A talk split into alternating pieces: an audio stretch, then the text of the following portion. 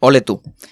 Buenas tardes, buenos días, buenas noches. Nos encontramos en el estudio número 2 del edificio Torre Barrina y hoy comenzamos una nueva aventura con... Doctorando de cabecera. Creo que lo primero que deberíamos hacer es presentarnos, así que por favor. Hola Carlos, gracias. Mi nombre es Hugo, soy ingeniero informático de profesión, aunque hace un añito y medio eh, mi vida dio un vuelco. Que perdiste el Oremus. Sí, perdí, totalmente. Eh, yo en su momento estudié un máster en bioinformática. Bueno, por eso que uno que estudia informática dice, esto ya me está aburriendo, quiero, quiero probar cosas distintas. Y como todo lo bio es bueno en la vida, pues te metiste ahí, ¿no? Efectivamente, biofrutas, de todo. ¿Crees que desde entonces vas mejor al baño? Sí. De hecho, voy mucho al baño. en- Yo doy fe. y bueno, eh, empecé a trabajar en el Centro Nacional de Supercomputación, en el departamento de Life Science. Buena gente ahí, ¿eh? Muy buena gente, François Grande. Menos Iker, creo que el resto, la verdad que se salvan todos. Y bueno, eh, básicamente me dedico junto a Carlos al estudio de- del cáncer. De nosotros, en esencia, bueno, por lo menos lo que hemos estado haciendo durante los últimos meses ha sido mm, procesar muestras de, de datos de tumores y mm, intentar sacar eh, las mutaciones eh, y a partir de ahí eh, análisis posteriores donde podamos sacar... ¿Te consideras que estás haciendo una labor social? sí, sí, totalmente. ¿Crees que tienes un impacto positivo? No. No pasa nada. De, de momento no, pero quién sabe. No Poquito pierdo, a poco. no pierdo la esperanza. Muy bien. Y el que les habla, por si se lo están preguntando, es Carlos, como bien ha dicho Hugo. Yo soy, bueno, yo he estudiado medicina. Lo que pasa que también podemos decir que perdí el Oremus en su momento y en lugar de continuar por los cauces del Señor, pues decidí estudiar un máster en la Universidad de Vic. Porque claro, siendo de Madrid y habiendo estudiado en Madrid medicina, pues la mejor forma de contrastar con todo esto fue irme. Alcorda Cataluña. Sí, digamos que, que me fui al carrer. Me prometieron butifarra y yo me volví loco y dije, pues me voy. Y estudié un máster también en análisis de datos ómicos, que también es, como ha dicho, relacionado con el tema de la bioinformática. Y a raíz de realizar el trabajo final de máster en, en el Centro Nacional de Análisis Genómicos y también en el Barcelona Supercomputing Center, pues me quedé trabajando en este, en este último, en el, en el BSC. Ya he dicho un poquito a lo que nos dedicamos. Básicamente estudiamos el cáncer, eh, analizamos datos genómicos, estudiamos las mutaciones que producen el cáncer, los genes que están afectados y bueno, en resumen esto es importante porque nos permite a posteriori poder desarrollar medicamentos que, que ataquen estas, estas mutaciones y que eventualmente pues puedan, puedan curar el cáncer o por lo menos eh, alargar la, la supervivencia de, de los enfermos. Aparte de esto, eh, queremos que Doctorando de Cabecera sea un sitio de referencia para todos aquellos que busquéis pasar un, ratillo relajado. Informaremos desde una perspectiva totalmente inexperta, no profesional, cero objetividad. El único requisito que se exige es no tener ni puñetera idea de lo que se está hablando. Eh, hablaremos mucho de filosofía de vida. Y básicamente esperemos que estéis ahí detrás, apoyándonos, escuchándonos y lo más importante, creciendo juntos. Así que demos por comenzado el primer episodio de Doctorando de Cabecera. Como hemos dicho, estamos en... Doctorando de Cabecera. Y básicamente este programa, su objetivo principal es hablar de una forma divulgativa para toda la sociedad de temas de actualidad y de ciencia, desde una perspectiva muy poco profesional y con muy poco rigor. Y básicamente lo, eh, es nuestro objetivo principal es entretener y acompañaros ¿no? en, en vuestras tardes eh, solitarias que pasáis en vuestras casas. ¿Qué te parece el tema este ahora que está tan en boga del coronavirus? Coronavirus. La verdad que siempre que surge algún temita de esto, la gente se vuelve muy loca. ¿eh? Entra en panic, ¿no? Sí. Bueno, a mí lo que más me llama la atención del de, tema del coronavirus es que eh, los chinos sean capaces de construir un hospital en prácticamente menos de 10 días. ¿Tú qué opinas? Bueno, vamos a ver, tampoco me sorprende tanto porque no sé si has visto imágenes y vídeos y tal. Eh, tenían como 30.000 retroexcavadoras y equipo, vamos, a punta bueno, pala. es que si hay que ponerse, se ponen. Claro. Es decir, cuando hay que producir, se produce. Y en un tema digamos, importante como este, pues más. Pero la verdad que imagínate si eso hubiera ocurrido aquí, en España, que ¿cuánto, ¿cuánto crees que hubiéramos tardado en construir un hospital únicamente dedicado a él? Si hubiese acabado el coronavirus antes de eso. Efectivamente, yo creo que la humanidad se hubiera exterminado antes de que se hubiera podido empezar ni siquiera a construir. Pero te voy a decir una cosa, Carlos. El tema este de, de, de la bueno, digamos del, del, estado actual ahora de cómo está el, el, bueno, el coronavirus a, en China, yo creo que ahí hay mucho, mucha tapadilla, ¿eh? Porque eso de que son. Bueno, ya, ahora mismo no, no, sé cuáles son las cifras exactas. Quiere decir que no hay cifras oficiales. No, no, o sea, hay una, sí, hay unas cifras ahí que, que, han dado, en plan de pues no sé cuántos miles de, de, afectados y no sé cuántos cientos de muertos. Lo estoy sí. diciendo así como un poco de Estamos memoria. ya ¿no? casi creo que medio millar de muertos. Sí. Y, y afectados eh, miles de afectados. O sea, gente, gente cercana a mí me han estado pasando vídeos de, bueno, sobre todo de, de youtubers o, bueno, uh -huh. peña que estaba ahí viviendo en, en China. Y, y, bueno, han llegado a niveles en plan de no salgas de casa. Pero nadie. O sea, en plan, si tienes que ir es porque tienes bueno, que ir a comprar y vuelve a meterte en casa de nuevo. Digamos que la zona cero, que es la ciudad de Wuhan, hmm. tenían en cuarentena prácticamente más de 20 millones de personas que hay allí. Te estás dando cuenta de que Wuhan es un poquito como Raccoon City, ¿no? En Resident Evil. Sí, yo además espero que después de las pocas películas que se han hecho de Resident Evil, podamos empezar una nueva saga con, con este tema. Wuhan City. Sí, yo lo veo. No sé si Mila Jovovich en el papel principal, porque ya está un poco deprecada. Sí. Pero quizás, no lo sé. Deberíamos pensar en alguien con, con buena capacidad física para realizar estas escenas de acción y con un porvenir eh, duradero. No sé. ¿Se te ocurre a alguien? No, pero lo que se me ocurre es que la cúpula de Netflix ya se está ahí frotando, frotando las, manos. las manos duramente.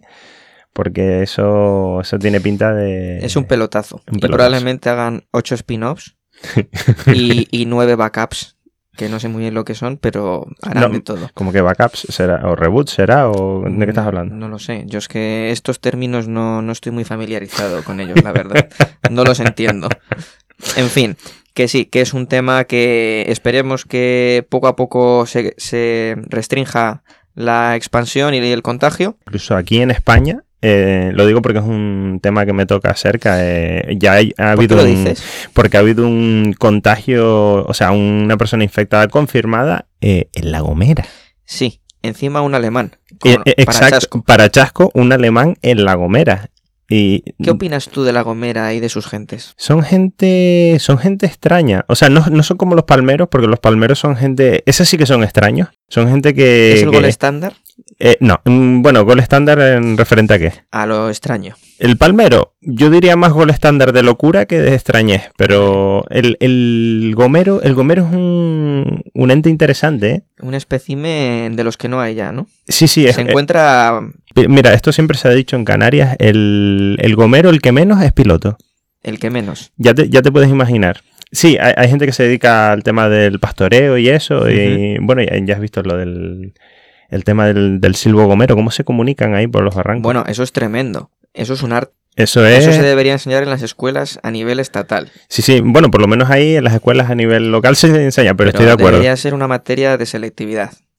¿Cómo? Sí, porque eso es fundamental. Quitamos religión y ponemos silbo gomero, entonces. Bueno, no sé, la religión también tiene su importancia, pero digamos que esto es aún más importante. Bueno, religión no, era filosofía, ¿no? La que, la que bueno, querían filosofía o... y religión están todas al carrero, o sea, Está, están, todas al carrero. están totalmente defenestradas. En fin, las artes y las humanidades, que parece ser que hoy en día no hay Eso... mucha tontería, la verdad. La verdad que sí. Pero bueno, entonces dices que los de La Gomera que son un poquito peculiares, ¿no? Son peculiares, pero son buena gente en el fondo.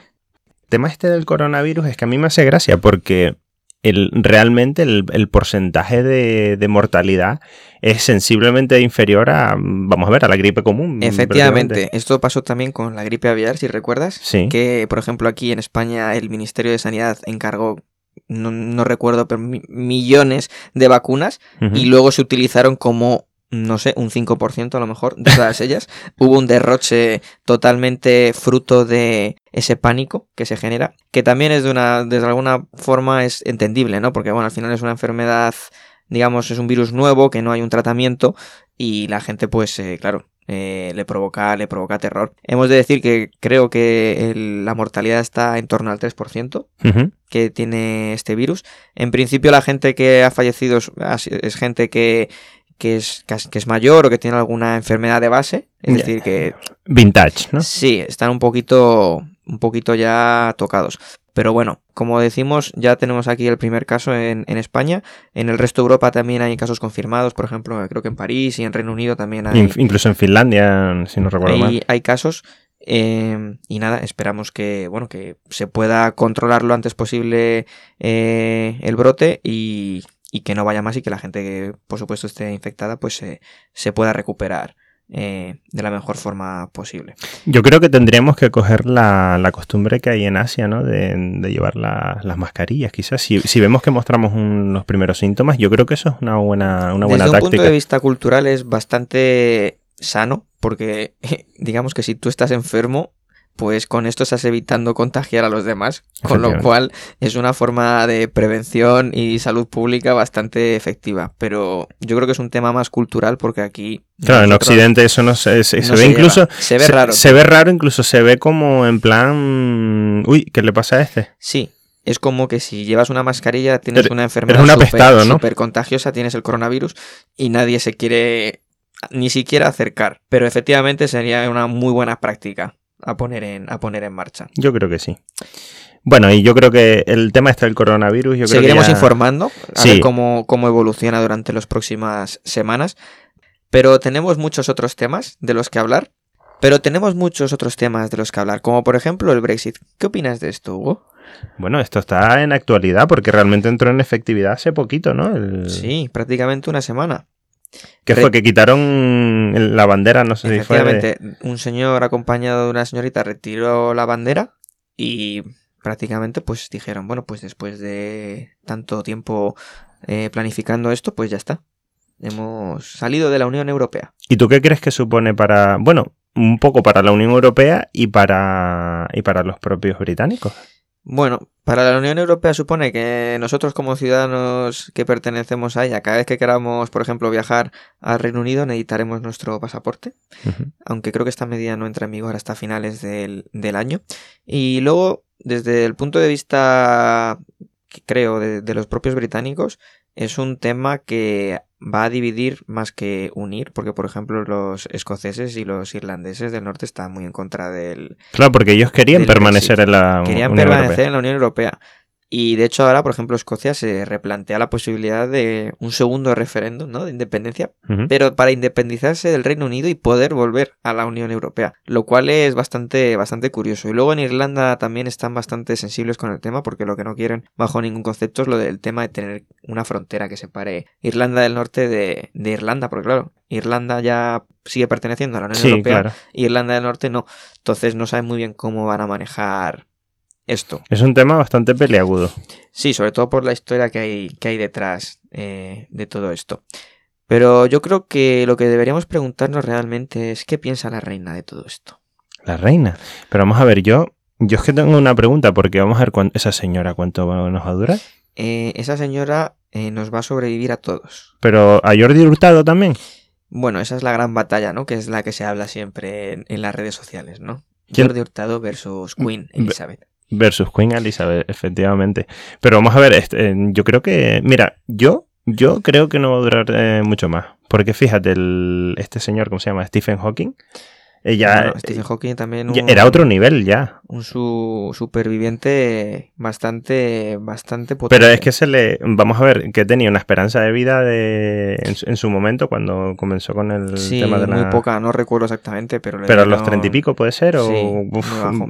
muy bajo. Y llegó hasta los setenta y. no me acuerdo, setenta y pico también, ¿no? Bueno, un ejemplo de superación para todos nosotros. Madre mía, pues la superación que nos está dando la reina Elizabeth. eh, Yo creo que la reina Isabel realmente no es humana. Yo creo que es una especie de robot Sí, y, y dentro de ese robot hay un minion que Sí. controla, controla todos su- sus movimientos. Estás hablando como, como en la película esta de Men in Black. Algo parecido, efectivamente. Madre mía. Yo creo que es esto, porque no encuentro otra explicación a tanta lo- longevidad, sinceramente. Pero bueno, Esper- esperemos que se revele pronto la, la trama. La verdad saldrá a la luz. Ese es nuestro objetivo. Y mira, Carlos, te quería comentar porque a, mí el tema del Brexit este tampoco me, me parece que tenga mucha chicha, pero una cosa que sí, por lo menos a mí me, me- por ser informático me toca más, un poquito más cerca, es el, el experimento que hizo un, un artista, creo que alemán, que cogió, no, no sé si fueron 99 móviles o algo así, los puso en una carretilla y se puso a pasear por alguna calle de Berlín para simular que había un atasco. Es decir, es decir, para trolear a Google. Y lo consiguió. Y lo consiguió.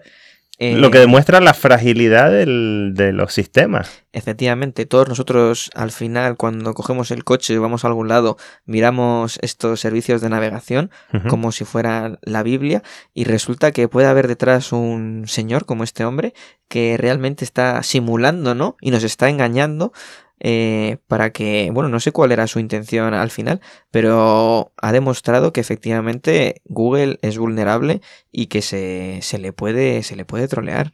Eh, esto sería interesante, por ejemplo, aplicarlo. Imagínate si tú tienes una empresa en una calle que no es muy principal, Sí. te dedicas todos los días de tu vida, contratas a alguien para que vaya con, con 99 móviles a simular un atasco y que todo el tránsito se tenga que desviar por tu calle para que la gente pase por ahí y te vea. Oye, oye, muy buena idea, Carlos. Yo no sé si este era el objetivo de este señor, pero se puede, se puede utilizar esta idea. Bueno, yo el- creo que el objetivo de este señor simplemente es un artista, ¿no? Y por lo tanto no tiene un objetivo claro. Pero me imagino que, que sería simplemente trolear a Google, ¿no? Es un François, Sí. es un François alemán, al fin y al cabo. Sí, oiréis mucho también hablar de François. François, algún día esperamos tenerle con nosotros aquí en el estudio y que nos pueda contar un poco su historia. Pero efectivamente es un nivel de troleo, digamos, top. No se me ocurre un nivel mucho más superior a- al de François. Y el de este hombre alemán que estamos comentando, pues la verdad que, no sé, supongo que al final lo único que quiere demostrar es efectivamente, ¿no? Que ha podido vencer al sistema de alguna forma, ¿no? Es un outlier, lo que consideramos alguien fuera de, de lo normal, por decirlo de alguna, de alguna forma. En cierta manera, esto te, te, te place, porque al fin y al cabo es algo unexpected, que es lo que a ti te encanta, ¿no? Sí, yo soy un gran fan de todo lo inesperado. Eh, la gente que se dedica a pensar cómo puede, digamos, salirse de lo cotidiano y de la rutina y hacer cosas diferentes, la verdad que me atraen, digamos. Tengo una debilidad, he de reconocer, por todo lo que es totalmente inesperado. Una de mis grandes esperanzas antes de que mi cuerpo pida tierra es esperar una especie como de apocalipsis. Me gustaría mucho. Pero en, en plan explosión, en plan... bueno, Que eh, simplemente la vida se va- vaya languideciendo y ya... mm, yo lo que esperaría es que, por ejemplo, un señor eh, random con un megáfono anunciase, bueno, pues esto se ha acabado. Ya está. Saliese a la plaza del pueblo, a las plazas principales de las ciudades y, y- y anunciase esta noticia. Y a partir de ahí que diera un tiempo, no sé, 12 horas, por ponerte un ejemplo. Y dice, bueno, pues en 12 horas eh, nos vamos al carrer todos. Esto, mm, perdona que te diga, Carlos, pero me recuerda un poco al, al guion de la película Nuevo Nuevo Testamento. Para mí, a mí me resultó una película un poquito agobiante, porque era, era como, claro, es esta comedia belga, porque los belgas creo que no, no tienen sentido del humor, al fin y al cabo. Y cuando lo intentan, salen cosas como esta. Se está forzado, ¿no? Es inquietante. No es natural. es, es inquietante ante todo. Yo recuerdo esa película porque el hecho de que Dios pudiese bajar la tierra a través de una lavadora eh, me abrió muchas preguntas, ¿no? Me rompió los esquemas mentales. Pero Dios, eh, su hija, Sí, eh, bueno. el hermano que era Jay-Z, ¿no? Toda la peñita, Jay-Z sobre todo. Eh, y luego recuerdo que la señora de la limpieza, eh, y- porque esto lo controlaba todo desde un ordenador, claro. Sí. Y creo que, si no recuerdo mal, Pero no era, la, no era la señora de la limpieza, era, era la mujer de Dios. O sea, vamos a ver, para que ustedes entiendan, eh, Dios era un, un hijo de puta, básicamente, ¿no? Sí, Que vivía en, en Bélgica, por lo que fuera, ¿no? Y tenía en su piso a su mujer que, que le gustaba coleccionar, era una señora interesante, le gustaba coleccionar eh, mm, cartas de, de béisbol, por lo que fuera, ¿no? Y luego tenía una hija, una hija pequeña que, que básicamente eh, eh, digamos que había un paralelismo entre Dios y su hija y el lazarillo de Tormes con el ciego. Era, era más o menos así, se intentaban joder el uno al otro. Sí, era mucho nivel de, de putearse mutuamente, la verdad. Efectivamente. Pero bueno, mm, no sé a qué vino esto, la verdad. Pues esto vino a que estábamos hablando de trolear al sistema es verdad. y, y hemos divagado hasta llegar a, a este punto, que no está mal. Pero bueno, yo creo que podríamos cambiar a, a otro tema. Eh, No, yo creo que a otro tema no, porque, tema no, porque creo, que, creo que se nos está acabando el tiempo y yo, mm, Carlos, si ¿has me- quedado? No, no, no he quedado, pero quiero decir, me gustaría, mm, antes de, de cerrar definitivamente el, el primer episodio de Doctorando de Cabecera, me gustaría agradecer a, mm, a mis compañeros, no solo, no solo a ti, Carlos, como compañero de, trabajo, sino también a, a Vicky, que ahora mismo estará en United Kingdom. Bueno, creo que volví ayer. Pues ya sí, volví ayer. Estará en plena mudanza. En plena mudanza, es verdad, porque ahora se muda aquí al, al barrio de Hospitalet de Coll Blanc. La Uno- tenemos de vecina del estudio, de hecho. Sí, sí. Cualquier día baja en pijama a contarnos sus experiencias. y también me gustaría agradecer a, a François como Trollmaster porque es una inspiración para todos nosotros. Y, y bueno, también nos vamos a dejar a, a Iker que eh, probablemente asista a, a futuros episodios del podcast. Y bueno, siempre se me queda alguien. John. John es un, un miembro importante de, Del grupo, del, grupo del departamento. Es core. Él es core. de- Bueno, realmente a todos. A todos, sí. David como músico y rapero en, en- en potencia, en potencia, sí. eh, le traeremos también para que nos haga alguna performance. Efectivamente. Y nada, mm, quiero agradecerte, Carlos, por, por haberme acompañado en este esta primera inicio de aventura, ¿no? Y, y nada, que Esperamos que este sea el inicio de una bonita amistad. Y a todos vosotros por estar a- al otro lado, escuchándonos y acompañándonos. muchas gracias. Un besito.